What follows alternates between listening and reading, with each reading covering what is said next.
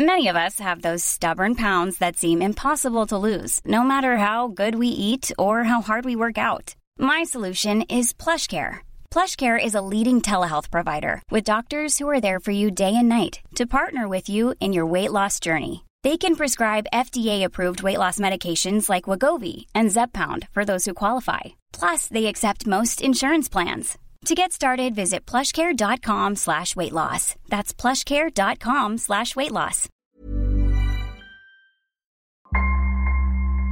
Vous écoutez Crime Story, l'affaire du tueur aux petites annonces, deuxième et dernier épisode. En janvier 1999, après avoir échappé à une tentative de meurtre dans une boîte de nuit de l'Essonne, Simon Cohen, 32 ans, décrit son agresseur à des policiers. Un article dans le journal permet à deux retraités originaires de la région bordelaise de faire le lien entre cette attaque et la disparition de leur fille, un an plus tôt. Alfredo Stranieri, soupçonné d'avoir tiré au fusil sur Simon Cohen, est aussi celui qui a racheté en novembre 1997 à leur fille et son compagnon, Nathalie et Frédéric, la boîte de nuit qu'ils géraient. Depuis, personne n'a plus jamais eu de nouvelles d'eux. Au printemps 1999, quatre mois après la tentative de meurtre dans la boîte de nuit, une femme pousse la porte de la gendarmerie dans l'Aveyron, à Cap de Nac. Corinne Mouly veut signaler la disparition de son père, Claude Mouly, 61 ans. À peu près en même temps, le fils de Nicole Rousseau, qui a elle 55 ans et qui est la compagne de Claude Mouly, fait pareil pour sa mère. Depuis plusieurs semaines, ils n'ont plus de nouvelles du couple. Nicole Rousseau était propriétaire d'une auberge de luxe à baie de Nossac, la Bourriate. Le couple l'a gérée ensemble. Au mois de février, Nicole Rousseau avait mis en vente l'auberge. Avec Claude Mouly, ils avaient décidé de se séparer. Début mars, un potentiel acheteur les avait contactés. Nicole était contente, l'homme acceptait son prix, sans négocier, 4 millions de francs. Le vendredi 9 avril, une promesse de vente est signée chez le notaire l'acquéreur qui s'est présenté comme Mario Stranieri remet un chèque de garantie à Nicole Rousseau. Le lundi 12 avril, Nicole Rousseau et Claude Mouly sont vus pour la dernière fois en compagnie de ce Mario Stranieri. Le fils de Nicole est le premier à s'inquiéter. Quand il appelle à l'auberge, le nouveau propriétaire répond et lui dit que sa mère et son compagnon sont partis en vacances. Alors même qu'ils avaient décidé de se séparer, le fils de Nicole n'y croit pas. Très inquiète, Corinne, la fille de Claude Mouly, se rend directement sur place. Là, elle rencontre le nouveau propriétaire. Il a un vase en cristal dans la main et un instant, elle a l'impression qu'il va se précipiter sur elle. Mais non. Il raconte à Corinne qu'il a lui-même déposé Claude et Nicole à la gare de Figeac. Après cette discussion, Corinne entre alors dans la maison de Claude et Nicole, à côté de l'auberge, maison qui n'est pas concernée par la vente. Là, elle trouve toutes leurs affaires, y compris les médicaments de son père. Qu'il soit parti sans les pilules qu'il prend chaque jour pour son cœur est hautement improbable. Corinne décide alors de s'installer dans cette maison. Le jour, elle fait de grands sourires à l'homme dans l'auberge voisine. Elle espère nouer le dialogue avec lui sans éveiller ses soupçons et pouvoir ainsi enquêter sur la disparition de son père. La nuit, elle se barricade à l'intérieur de la maison, terrorisée. Au cas où, elle a même acheté un fusil pour se défendre. Et elle dort avec. Au fur et à mesure que les jours passent, le nouveau propriétaire de l'auberge développe auprès de Corinne une nouvelle thèse sur la disparition du couple d'aubergistes. Leurs vacances seraient en fait un voyage en Suisse, dans le plus grand secret, pour se faire soigner, parce qu'ils avaient attrapé le sida. Quand Corinne se décide à aller à la gendarmerie, elle donne aux enquêteurs le nom du nouveau propriétaire, Mario Stranieri. Damien Delsoni, ce Mario Stranieri, c'est en fait Alfredo. Oui, alors euh, Mario Stranieri, c'est le nom de son frère. Mais à ce moment-là, personne ne le, ne le sait en réalité. Les gendarmes sont plus réceptifs au discours de Corinne que ne l'a été la police à celui de Claude et André Girard dans l'Essonne pas vraiment. Euh, en fait, dans cette histoire, ce qui est très frappant, c'est que ce sont les familles qui mènent les enquêtes. Euh, on l'a vu à Viry-Châtillon, c'est les parents de Nathalie qui viennent euh, avec leur camping-car quasiment faire une surveillance des lieux pour essayer de, comprendre. On le voit euh, dans l'Aveyron, cette fois c'est la fille de Claude Mouly qui vient s'installer dans la maison de ses parents pour en quelque sorte aussi surveiller ce qui se passe et surveiller ce type un peu mystérieux qui a, repris l'auberge. Alors les gendarmes de, l'Aveyron, ils bougent pas tellement, mais la fille de Claude Mouly, elle va tellement insister que finalement, au bout de trois mois, ils vont convoquer le Mario Stranieri. Qu'est-ce qu'il leur dit? Alors, il va leur, leur, raconter un peu la même histoire que celle qu'il a racontée à la fille de Claude Mouly. Il va leur parler de ce, de ce sida, de cette maladie qu'aurait déclaré euh, euh, le, couple. Mais il dit, vous comprenez, c'est délicat. Moi, je voulais pas étaler la, vie privée de, ce couple euh, à qui je venais de racheter l'auberge devant leurs enfants. Bon, les gendarmes, ils n'ont pas beaucoup plus d'éléments que ça et ils vont laisser ce Mario Stranieri repartir libre de la gendarmerie. C'est grâce à un article publié dans l'édition de l'Essonne du Parisien que les policiers et les gendarmes comprennent finalement l'ampleur de cette affaire. Oui, en réalité, c'est effectivement un journaliste qui s'appelle Jérôme Glaise, qui, qui travaille à l'époque à l'édition de l'Essonne du Parisien, qui va en fait euh, faire le lien entre l'affaire du New Love et l'affaire de cette auberge euh, dans l'Aveyron. Et en fait, grâce à ce lien qu'il fait lui, que n'ont pas fait hein, ni les gendarmes ni les policiers qui travaillent chacun sur un dossier qu'ils pensent différent, euh, bah, les gendarmes de l'Aveyron, ils vont se dire, mais en fait, Alfredo Stranieri, recherché pour tentative de meurtre par la police dans l'Essonne, c'est quand même étrange, c'est le même nom, en tout cas, c'est pas le même prénom, mais c'est le même nom. Donc, ils vont aller vérifier le compromis de vente euh, de l'auberge et ils voient que ce compromis de vente, en réalité, il est bien au nom d'Alfredo Stranieri et que ce Alfredo, il a bien un mandat d'arrêt contre lui pour tentative de meurtre. Le jeudi 8 juillet 1999, les gendarmes de Cap-de-Nac interpellent Alfredo Stranieri à l'auberge La Bourriate et le placent en garde à vue pour tentative de meurtre. Qu'est-il advenu de Claude Mouly et de Nicole Rousseau, disparus le 12 avril dernier? Aubergiste à Baisse de Nossac depuis 7 ans, le couple veut de vendre son établissement à un repreneur lorsqu'il a disparu sans plus donner de ses nouvelles. Depuis trois mois, les familles multiplient les démarches pour connaître la vérité. L'enquête diligentée depuis sept jours par les gendarmes de Cap-de-Nac et Rodez a conduit à la garde à vue du repreneur. L'homme est immédiatement transféré dans l'Essonne, au commissariat de Juvisy. Présenté au juge le lundi 12 juillet, Stranieri lui explique, sans le convaincre, que s'il a tiré sur Simon Cohen, c'était pour se défendre, car le vendeur de la Jaguar aurait voulu l'agresser. Alfredo Stranieri est mis en examen et écroué à la maison d'arrêt de Fleury-Mérogis.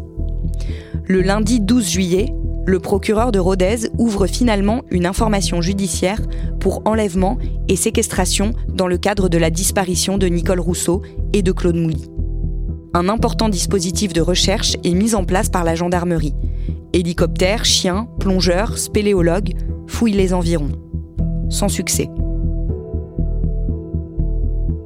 Le lundi 19 juillet, les enquêteurs investissent le jardin de la discothèque de Viry-Châtillon. Sous les yeux de Claude Girard, ils exhument un cadavre enterré dans une fosse. C'est celui de sa fille. Pour découvrir les cadavres, il y avait un procureur et deux substituts. Mais on était le 19 juillet 99. Et je suis resté à genoux.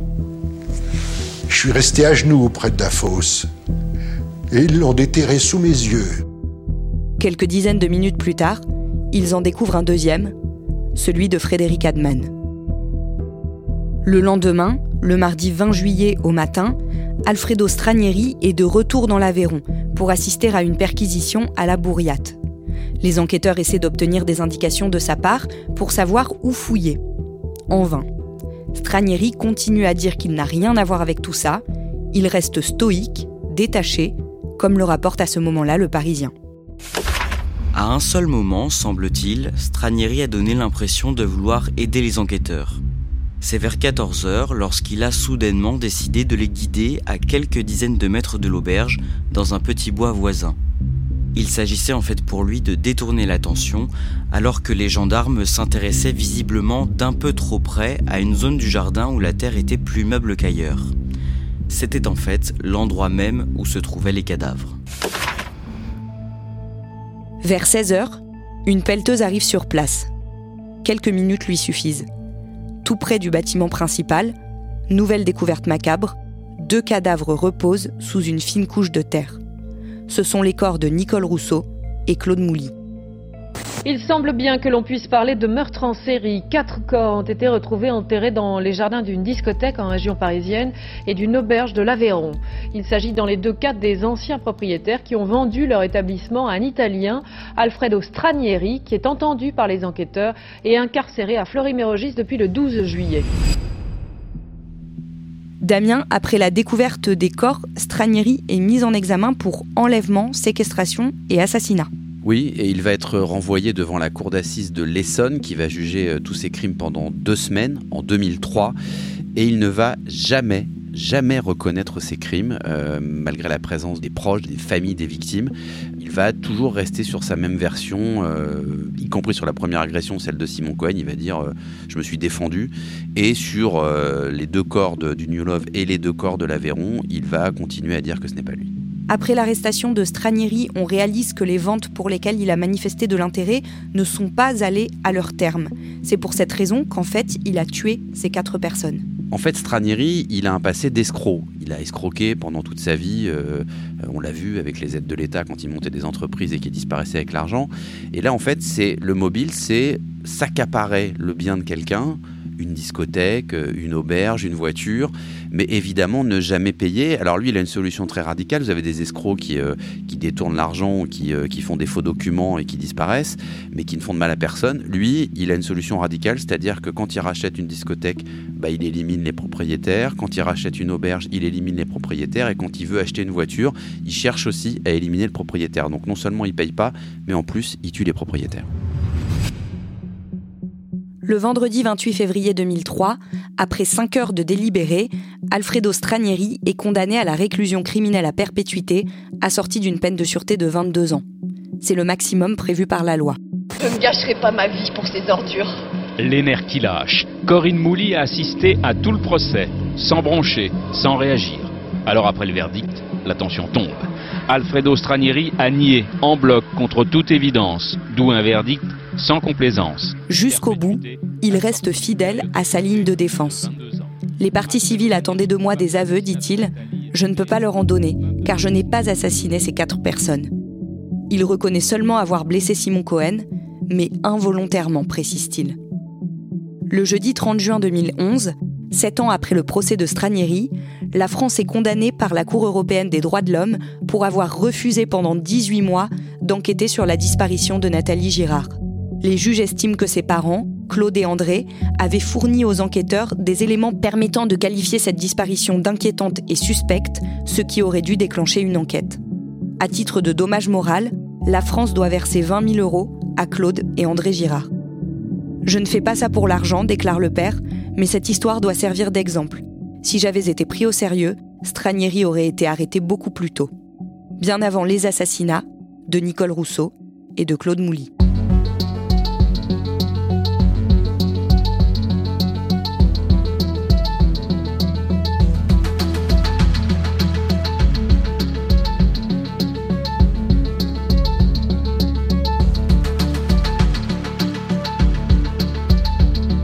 Venez d'écouter Crime Story, le podcast fait divers du Parisien, avec à la production Thibault Lambert et Raphaël Pueyo, à la réalisation Julien Moncouquiole et à la rédaction en chef Jules Lavie.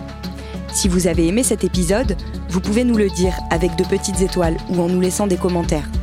Vous pouvez également vous rendre sur notre site si vous voulez connaître les références qui nous ont permis d'écrire cet épisode. Crime Story est un podcast raconté avec Damien Delseny et à retrouver chaque samedi sur leparisien.fr et sur toutes les plateformes d'écoute.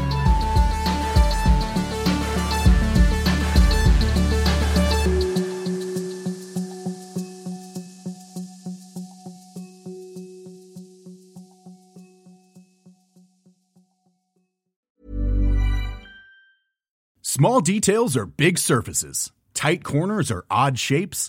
Flat, rounded, textured, or tall. Whatever your next project, there's a spray paint pattern that's just right. Because Rust new Custom Spray 5 in 1 gives you control with five different spray patterns. So you can tackle nooks, crannies, edges, and curves without worrying about drips, runs, uneven coverage, or anything else. Custom Spray 5 in 1. Only from Rust Planning for your next trip? Elevate your travel style with Quince. Quince has all the jet setting essentials you'll want for your next getaway, like European linen, premium luggage options, buttery soft Italian leather bags, and so much more. And is all priced at 50 to 80% less than similar brands. Plus, Quince only works with factories that use safe and ethical manufacturing practices. Pack your bags with high-quality essentials you'll be wearing for vacations to come with Quince. Go to quince.com slash pack for free shipping and 365-day returns.